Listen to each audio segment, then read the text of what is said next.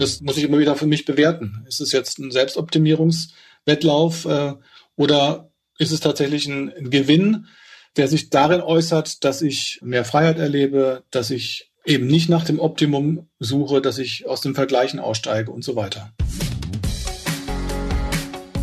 Ideen für ein besseres Leben haben wir alle. Aber wie setzen wir sie im Alltag um?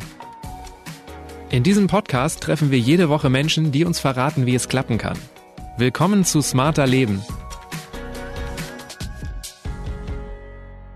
Ich bin Lenne Kafka, ich wünsche Ihnen ein frohes neues Jahr und spreche in dieser Folge mit Christian Virus. Schönen guten Tag, mein Name ist Christian Virus, ich bin Facharzt für psychosomatische Medizin, für Psychiatrie und für Psychotherapie und in dieser Funktion mit vielen Dingen beschäftigt, was man vielleicht nicht so sehr denkt, auch mit dem Thema Verzicht, um das es heute geht. Und was das mit seelischer Gesundheit zu tun hat, das hat mich eben in den letzten Jahren zunehmend beschäftigt und auch darüber habe ich ein Buch geschrieben. Eigentlich führt doch kein Weg daran vorbei. Wir alle müssen lernen zu verzichten, weil unser Planet zugrunde geht, wenn wir immer mehr produzieren. Auch weil unsere Gesundheit leidet, wenn wir uns zu viele Aufgaben aufhalsen und uns immer jede Option offen halten. Das stresst. Und an dieser Stelle, ja, gäbe es noch etliche weitere Beispiele, worauf wir auch noch besser verzichten sollten. Vor allem aber lohnt es sich zu verzichten. Uns geht es nämlich besser, wenn wir lernen, dankbar zu sein für das, was wir haben. Und wenn wir es schaffen, uns vom permanenten Anspruchsdenken zu lösen, sagt Christian. Welche Schritte dabei helfen und wie wir sinnvolle Ziele für uns formulieren können, erklärt er in dieser Folge. Christian, jetzt im Januar verzichten wieder viele Leute auf Alkohol. Wir nehmen uns Sachen vor, wie weniger Stress zu haben, weniger Süßigkeiten zu essen, weniger Zeit in Social Media zu verbringen. Also verzichten scheint ja irgendwie was zu sein, was wir sinnvoll finden, nachdem wir in gewisser Weise auch streben. Aber andererseits, wenn wir da mal verzichten sollen, sind wir oft empört. Also was glaubst du, warum Verzichten dann doch für viele von uns irgendwie eher was Negatives ist? Das ist eine gute Frage, worauf ich mehrere Antworten habe. Warum ist das Thema Verzichten so äh, negativ konnotiert? Das hat, glaube ich, was damit zu tun, dass viele es als äh, Mangel, als Wegnehmen, als Verlust erleben und äh, vor allem, wenn es von außen äh, kommt, äh, dann besonders. Und damit haben wir, glaube ich, ein großes Thema, wenn uns jemand was wegnimmt, was wir glauben, was uns zusteht. Das ist ja ein bisschen was anderes, als was du gerade ansprachst, was ich das Silvester-Syndrom nenne. Nämlich, es gibt, glaube ich, keinen Tag im Jahr, an dem sich Menschen mehr vornehmen äh, wie an Silvester und es gibt nichts, was schneller vergessen wird. Das ist ja eine, eine spannende Sache und gerade das, was du angesprochen hast, äh, ist im Grunde genommen schon der Schlüssel des Vergessens, nämlich Dinge als wir nennen das in der Psychologie Vermeidungsziel zu formulieren. Also was man nicht will. Ne? Ich möchte nicht mehr rauchen, ich möchte nicht mehr Süßigkeiten essen. Und all diese Dinge mag unser Gehirn überhaupt nicht. Es, mag keine Verneinung, schmeißt es raus. Deswegen braucht man sich nicht zu wundern, dass nach zwei, drei, vier Wochen äh, man eigentlich gar nicht mehr weiß, was man sich vorgenommen hat. Okay, also ein sinnvolleres Vorhaben wäre zum Beispiel statt weniger Alkohol trinken, gesünder zu leben, äh, statt weniger Stress zu haben, mehr für Entspannung zu sorgen. Ja, auch das sind nochmal zwei verschiedene Ebenen. Auf jeden Fall geht es in diese Richtung. Äh, die Psychologie nennt es Annäherungsziel, also etwas zu formulieren, worauf ich mich hinbewegen will, was im Grunde genommen Lust macht, wenn man so will. Also, wie du es auch gerade sagtest, ich sorge gut für meine Gesundheit, ist ein deutlich attraktiveres Ziel, wo auch viel mehr reinpasst. Also nehmen wir nochmal dieses gerade zitierte Beispiel, weniger Süßigkeiten essen. Also angenommen, ich äh, hau jeden Abend eine Tafel Schokolade weg und schaffe es mit diesem Ziel, ich will weniger süß essen, auf die Hälfte. Bedeutet das für unser Gehirn, du hast das Ziel nicht erreicht, du hast versagt. Was machen wir daraus? In der Regel eine Frustrationserfahrung, die dazu führt, dass man sich gerade wieder eine Packung äh, Schokolade oder Gummibärchen kauft und aus Frust isst. Wenn man dagegen das Ziel verfolgt, ich sorge gut für meine Gesundheit, dann hat man das mit der Reduzierung um ein Rippchen, um eine Hälfte, um was weiß ich wie viel, in jedem Fall erreicht. Und das wird in unserem Gehirn mit Belohnung, mit Dopamin beantwortet und lässt uns an dem Ziel dranbleiben. In dieser Formulierung der Annäherungsziele steckt tatsächlich äh, noch wesentlich mehr drin, nämlich etwas, was im besten Fall zeitlebens motivieren kann. Und wo mir, wenn ich das so rum aufsattel,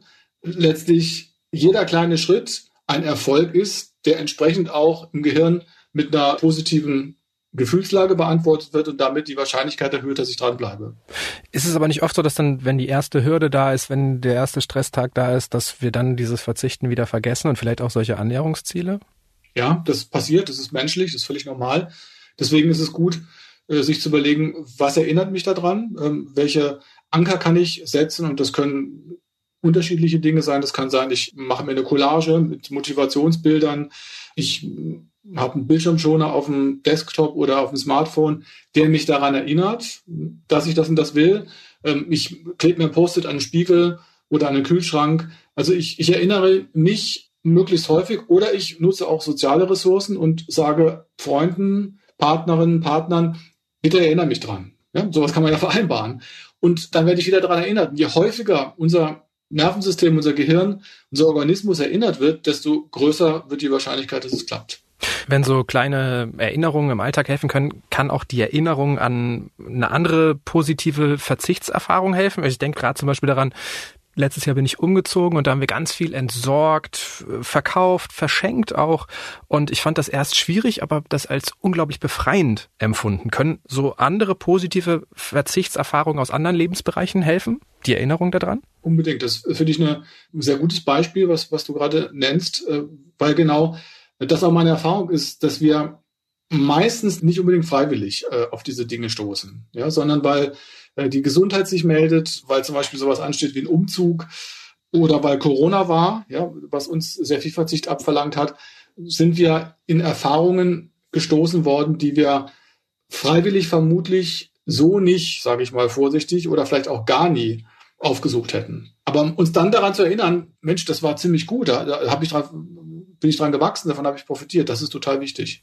Kennst du das auch aus deinem eigenen Leben? Ist dir das schon häufiger passiert, dass Verzichten dir dann zumindest im Nachhinein Freude bereitet hat? Ja, also ich habe zum Beispiel ähm, mehrfach probiert, weil es wirklich anstrengend war zu fasten, fand das entgegen aller ähm, Bekundungen, dass es zum Beispiel leichter wird, ab dem dritten Tag nicht so habe aber jeweils das Zurückkehren zum Beispiel zu genussvollen Lebensmitteln unglaublich genossen und habe auch so ein Bewusstsein dafür, wie unglaublich kostbar das ist, äh, leckeres zu essen, weil ich die Erfahrung gemacht habe, es gibt genau das Gegenteil. Und, äh, und dieses Kontrasterleben habe ich nur über den Verzicht gehabt. Wenn du jetzt selber sagst, dir ist das schwerer gefallen oder genauso schwer weiterhin gefallen, was hat dir dabei geholfen, dran zu bleiben?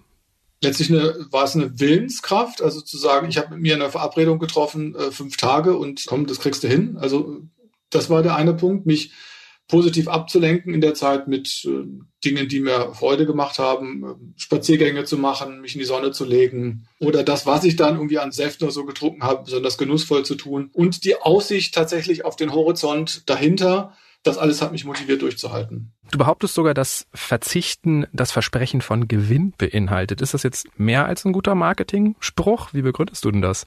Ja, tatsächlich habe ich das nicht als Marketing-Spruch mir ausgedacht, sondern es entstammt im Grunde genommen der täglichen Erfahrung mit Menschen, die in eine psychosomatische Reha-Klinik kommen. Und ähm, da geht es natürlich erstmal nicht ums Thema Verzichten und trotzdem geht es gerade bei der ganzen Burnout-Thematik sehr deutlich darum, ne? weil aus meiner Sicht ist das Burnout eine Krankheit ist zu viel. Die meisten sagen, im Grunde habe ich zu viel. Ich habe äh, einen vollen Job, ich habe Familie, dann habe ich noch einen Freundeskreis und äh, sprechen dann auch zum Beispiel von Freizeitstress, was ja eigentlich ein absurdes Wort ist. Ne? Das also, wenn wir mal 50 Jahre zurückgehen, wahrscheinlich müssen wir gar nicht ganz so weit zurückgehen, da gab es dieses Wort nicht und, und da hätte man auch keinen danach fragen können, was ist denn damit eigentlich gemeint? Ja, Freizeit war Freizeit und dass man da jetzt in Stress kommt, weil man irgendwie drei verschiedene Dinge an einem Abend auf dem Schirm hat, die man irgendwie unter einen Hut bringen will, das hat so nicht gegeben. Und äh, eigentlich ja auch eine Zeit für Muße, ne? Auch eine Zeit für Muße, genau.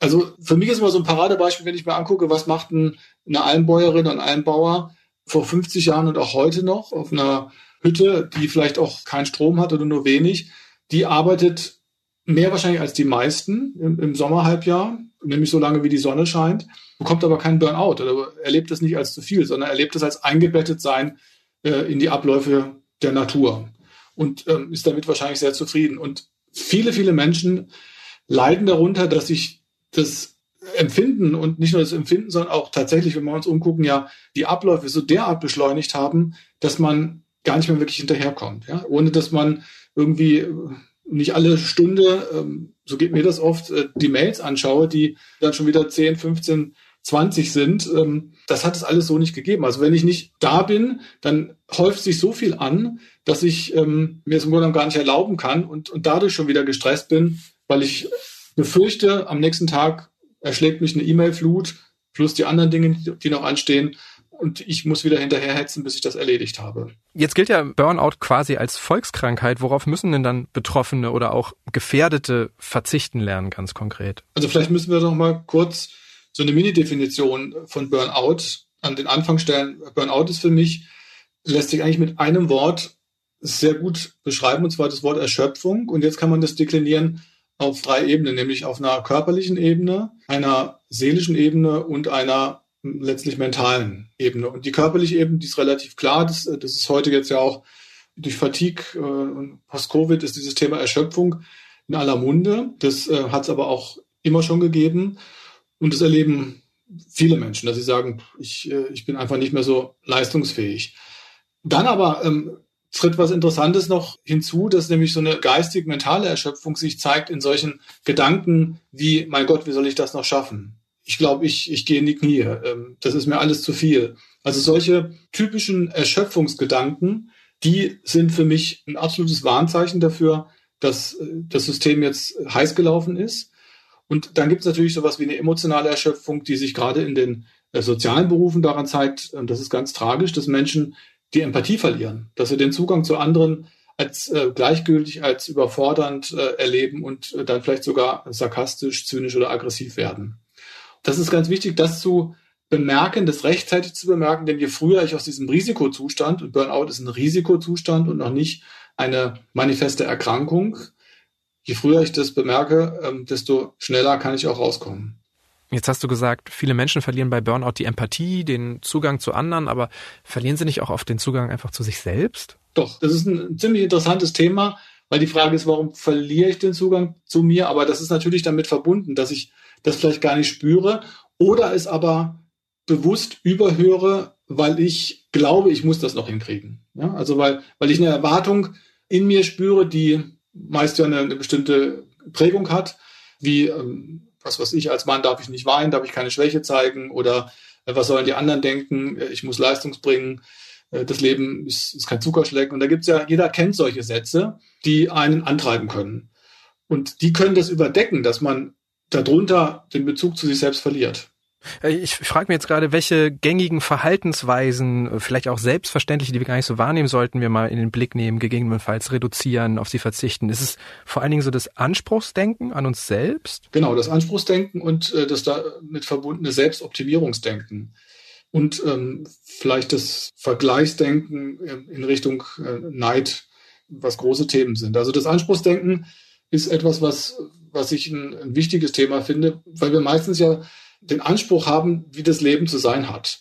Das liegt wahrscheinlich daran, dass wir äh, in den letzten 75 Jahren das ziemliche Glück hatten, im Frieden aufzuwachsen und dass es eigentlich immer nur bergauf ging. Und diese Erfahrung, glaube ich, die haben wir sehr intensiv inhaliert und übernommen und äh, das Gefühl, äh, so muss es weitergehen, das steht uns zu und der Staat muss uns äh, versorgen.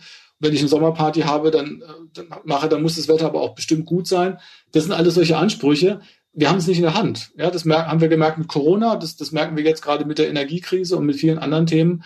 Und da wird es schwierig für uns alle. Ja, ich äh, schließe mich da durchaus mit ein. Das ist eine Herausforderung.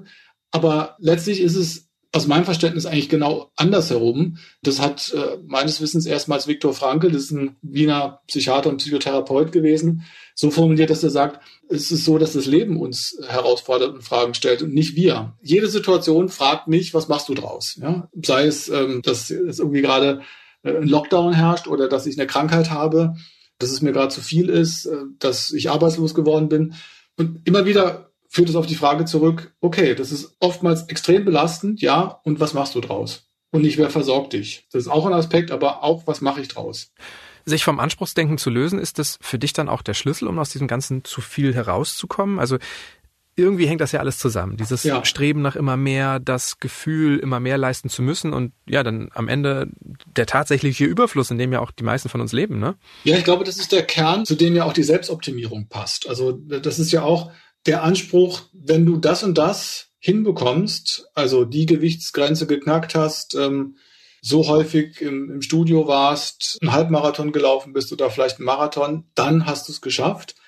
Das hat sich auch die Werbeindustrie perfekt zu eigen gemacht. Also alles, was uns so da vorsuggeriert wird. Und da muss man darauf achten, das passiert jetzt zum Jahreswechsel in besonderer Weise. Verknüpft mit dem Versprechen, wenn du das erreicht hast, dann bist du glücklich und zufrieden. Und das, glaube ich, ist der allergrößte Trugschluss.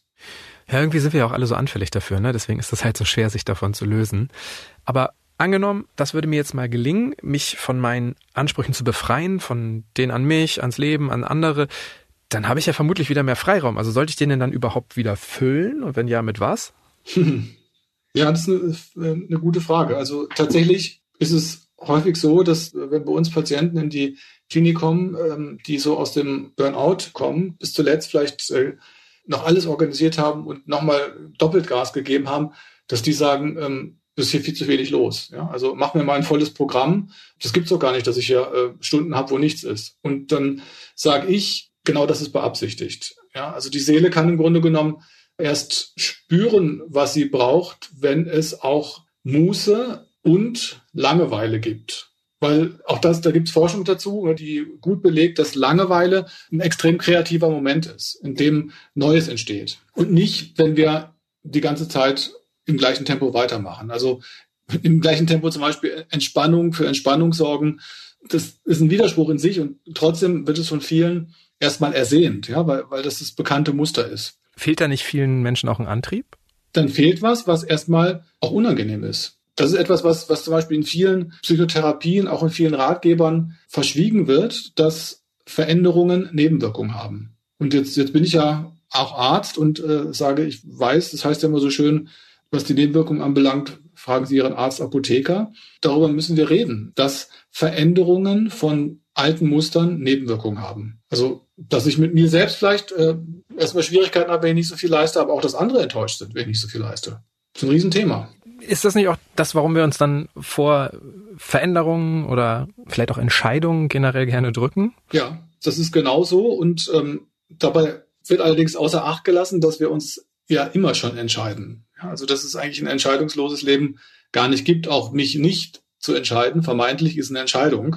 Also mir alles offen zu lassen, zum Beispiel, äh, ist eine Entscheidung. Oft eine anstrengende. Eine sehr anstrengende. Dann gibt es ja sogar ein Krankheitsbild mittlerweile dafür, ne? FEMO, Fear of Missing Out. Also Angst, etwas zu verpassen. FOMO, Fo oder? FOMO, Entschuldigung, ja genau, FOMO. Die Angst, was zu verpassen, äh, die eben Menschen dazu antreibt, äh, überall dabei sein zu wollen, bis sie erschöpfen. Also ich sag auch oft, dass es mir schwerfällt, Entscheidungen zu treffen, aber eigentlich machen wir das ja permanent, ganz beiläufig. Also die Fähigkeit dazu steckt auf jeden Fall in uns drin. Wie können wir vielleicht noch besser lernen, uns weniger Optionen offen zu halten, auf ein paar zu verzichten, uns ja letztendlich auch von diesem gedanklichen Ballast zu befreien? Was könnten denn da konkrete erste Schritte sein? Also das eine ist, uns vom Optimum zu entfernen letztlich, also entscheiden, nicht das Optimum zu suchen. Und ich glaube, jeder kennt diese Situation. Ich kenne das auch ziemlich gut. Ich habe übrigens das Buch auch geschrieben, ein Stück weit auch für mich, würde ich sagen, weil ich bin an dem Thema natürlich genauso dran. Ich habe das nicht für mich abgeschlossen, dass ich sage, ja, ich bin der Verzichtsweltmeister, überhaupt nicht. Und ich kenne das ganz gut. Man entscheidet sich zum Beispiel, ähm, einen neuen Fotoapparat oder irgendwas sich anzuschaffen und fängt an zu recherchieren, meistens ja im Internet und vergleicht Preise und ähm, da hat man sich vielleicht irgendwann für ein Modell entschieden und dann merkt man, ach Mensch, äh, jetzt geht er gerade runter, der Preis, warte ich nochmal, dann ist es morgen aber doch wieder ein bisschen teurer und übermorgen noch mehr. Und äh, es ist auf jeden Fall so, wenn ich den optimalen Zeitpunkt äh, versuche zu erwischen, kostet das unglaublich viel Kraft. Dann bin ich ständig damit beschäftigt und werde ihn vermutlich nicht erreichen. Und deswegen glaube ich, ist, dass dieser Abschied vom Optimum ein ganz wichtiger Punkt ist, der uns helfen kann, ja, zu sagen, ich bin zufrieden mit dem, was ich jetzt entschieden habe. Und das führt mich zu dem, was, was ein ganz wichtiger Bereich ist, äh, nämlich auf das zu schauen, was gut läuft, was gelingt und wofür ich dankbar sein kann. Weil Dankbarkeit hat genau diese andere Blickrichtung. Das guckt nicht auf das Soll, auf das, was fehlt, auf das Defizit, sondern auf das Haben, auf das, was jetzt gut ist, was gelingt, was mir geschenkt wird, ohne dass ich was dafür tun muss. Und das verändert es unser Gehirn und damit unser Fühlen und Denken. Wenn du jetzt sagst, Dankbarkeit ist so ein wichtiger Faktor, ich weiß, Studien beweisen, dass dankbare Menschen wirklich zufriedener sind. Sind sie denn auch genügsamer? Also, das ist eine Frage, die ich nicht mit ganz großer Sicherheit beantworten kann, weil der Begriff Genügsamkeit meines Wissens nach noch nicht so in den Fokus gerückt ist. Es ist aber ein spannender Begriff, weil im Grunde genommen ist das eine Verbindung letztlich mit dem Thema. Etwas, was die großen Kardinaltugenden schon seit zweieinhalbtausend Jahren, spätestens seit Platon und Aristoteles sind, nämlich Temperantia, glaube ich, heißt es im Lateinischen, oder Moderatio, zwei Begriffe, die ähm, eben Genügsamkeit beschreiben. Und, und da haben schon Aristoteles und, und Platon bei der Frage, was macht das gute Leben ausgesagt, Genügsamkeit. Meine Vermutung ist sehr stark, dass äh, Dankbarkeit genügsamer macht, äh, weil ich ja auf das schaue, was gut ist, was ich jetzt schon habe und äh, was vielleicht längst ausreichend ist. Was ich mich beim Thema Dankbarkeit aber immer so ein bisschen frage, ist, lässt sich ehrliche Dankbarkeit wirklich erlernen? Also, weil es darf ja nicht einfach nur eine Floskel sein. Also bringt mir ja nichts, wenn ich etwas sage, ja, dafür bin ich dankbar, aber es nicht wirklich auch fühle und meine. Ja, klares Ja. Also ich bin davon überzeugt, es lässt sich lernen. Ich mache das seit äh, langem schon bei uns mit einer Gruppe von Patientinnen und Patienten, wo man es vielleicht am wenigsten äh, hinstecken würde, nämlich Menschen, die schwer traumatisiert sind, also die, die früher äh, schwerste Traumata erlebt haben. Und ich starte eine Gruppensitzung generell mit der Frage, trotz allem, ja, ich weiß, Sie haben Beschissenes und Schlimmstes erlebt, trotz allem hier und heute, wo, wofür sind Sie jetzt dankbar? Heute in den letzten 24 oder 48 Stunden. Gibt es immer wieder welche, die sagen, hm, nee, mir fällt jetzt gerade überhaupt nichts ein. Und wenn Sie aber die anderen hören, dann äh, merken Sie plötzlich, ja, ja doch, dann ich melde mich nochmal, ich habe doch was. Und mir geht's dabei ganz wesentlich darum, nicht auf das ganz Tolle zu gucken, ja, wo ist mir vielleicht äh, ein Gewinn äh, in den Schoß gefallen, den ich nicht erwartet hätte oder was weiß ich, ich habe irgendwie 5000 Euro Gehaltserhöhung bekommen. Quatsch, ja. Es geht um die mini kleinen Dinge, die in jedem Alltag auftauchen. Also dass zum Beispiel das Licht angeht oder dass der Computer hier funktioniert äh, oder dass ich eine warme Decke habe. Wie sehr habe ich mich in der letzten Woche, als es so bitterkalt war, darüber gefreut, dass ich eine ganz warme Winterdecke habe, die mich nachts wärmt. Und genau das zu formulieren und am besten, indem ich sage, ich bin dankbar, weil. Das macht total viel Sinn, weil es braucht ungefähr 15 Sekunden, bis unser Gehirn etwas neu verankert.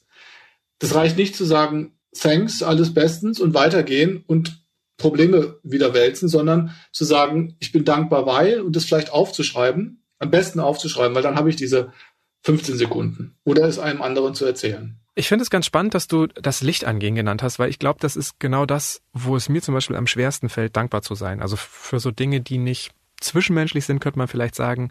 Ich habe zum Beispiel mit meiner Frau schon lange das Ritual, dass wir uns abends immer sagen, was wir wertschätzen, was der oder die andere an diesem Tag getan hat. Und das fällt mir total leicht. Also da finde ich immer was. Aber dankbar dafür zu sein, dass wir ja, in, in einem privilegierten Land leben. Sowas nehme ich dann leider oft als selbstverständlich wahr und wahrscheinlich viele andere auch. Ja, genau.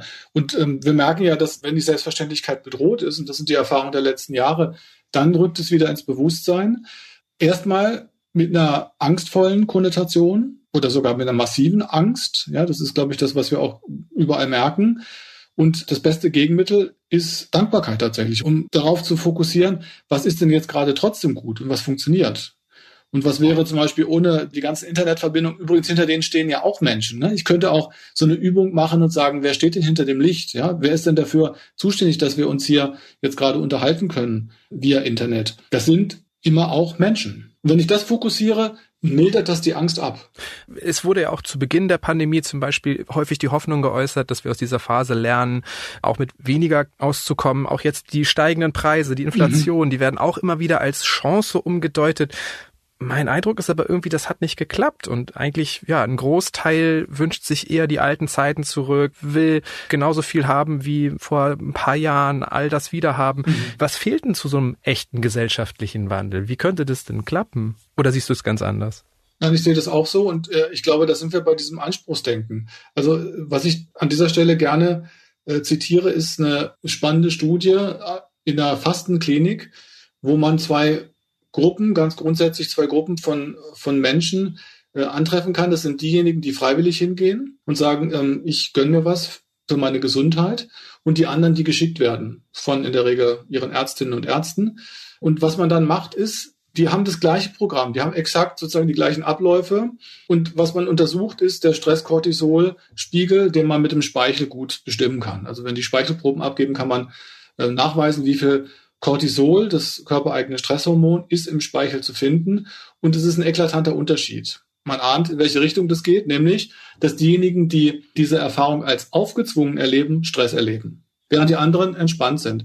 Und ich glaube, das ist ein ganz wichtiger Schlüssel. Und da sind wir beim Anspruchsdenken. Wenn ich jetzt sage, verdammt nochmal, wie kann ein Staat einen Lockdown beschließen oder ähm, warum gehen die Preise durch die Decke und ich, ich kriege nicht alles eins zu eins gegenfinanziert. Wenn ich in dieser Haltung bleibe, erlebe ich Stress.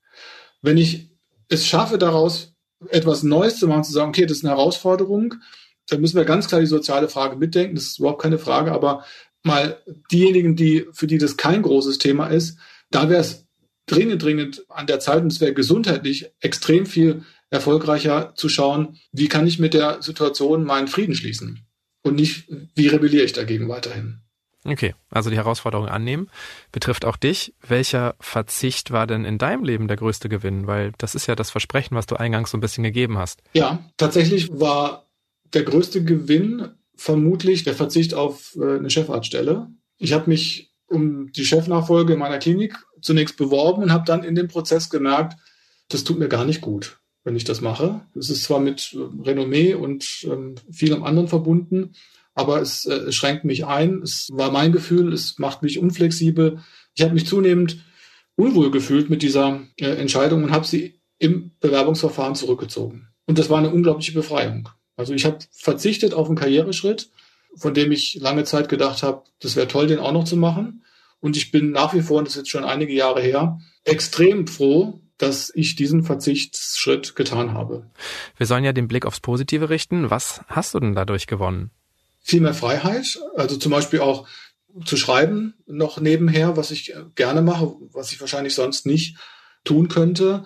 Auch beruflich noch außerhalb der Klinik tätig zu sein mit Vorträgen und Seminaren hier und dort und einfach mehr Freizeit zu haben vor allen Dingen. Also nach meinem Dienstplan sozusagen zu arbeiten und nicht äh, ungefragt äh, ohne Ende Überstunden machen zu müssen. Das habe ich auf jeden Fall dadurch gewonnen.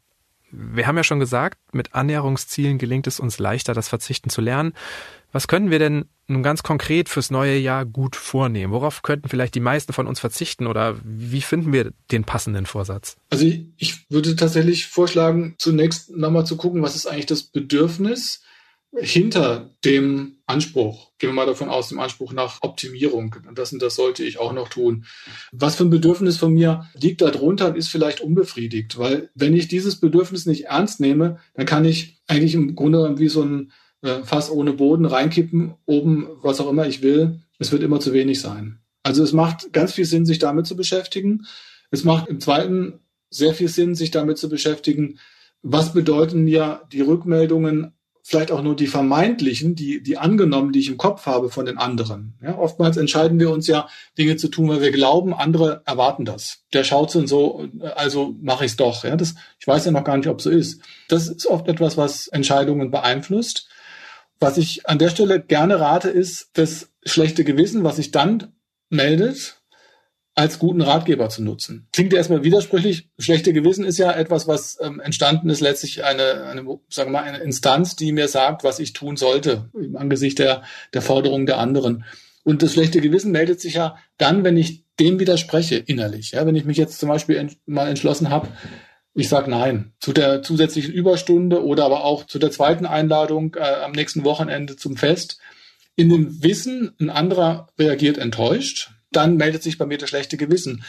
Was dann, wenn ich das andersrum betrachte, ein Hinweis darauf ist, ich mache gerade was für mich. Ich bin auf meiner Spur. Und das, glaube ich, ist, äh, das ist ein ungewöhnlicher Gedanke, der sehr hilfreich sein kann, weil das schlechte Gewissen abstellen, das möchten viele. Das ist der Wunsch. Ne? Also endlich mal Nein sagen ohne schlechtes Gewissen, das sagen wir ganz, ganz viele Menschen. Und ähm, tatsächlich ist es so, dass ich sage, andersrum wird ein Schuh raus, mit schlechtem Gewissen Nein sagen und im Laufe der Zeit wird sich's verändern. Glaubst du, es ist möglich, sich Verzichtsdinge vorzunehmen, ohne dass am Ende da wieder so eine Art ja, Selbstoptimierungskampf mit sich selbst entsteht? Ich finde, es ist ein Versuch wert. Also das muss ich immer wieder für mich bewerten. Ist es jetzt ein Selbstoptimierungswettlauf äh, oder ist es tatsächlich ein, ein Gewinn, der sich darin äußert, dass ich mehr Freiheit erlebe, dass ich eben nicht nach dem Optimum suche, dass ich aus den Vergleichen aussteige und so weiter. Und noch mehr Anregungen zum heutigen Thema gibt Christian Virus in seinem Buch Was wir gewinnen, wenn wir verzichten. Der Link steht wie immer in den Shownotes dieser Episode. Über Feedback und Themenvorschläge freue ich mich jederzeit. Einfach eine Mail schreiben an smarterleben.spiegel.de oder auch als Text- oder Sprachnachricht per WhatsApp an die 0151 728 29182. Die nächste Episode erscheint am kommenden Samstag auf spiegel.de und überall, wo es Podcasts gibt. Dank geht an Marc Glücks und Olaf Häuser für die Unterstützung bei dieser Folge und das war's für heute. Tschüss, bis zum nächsten Mal.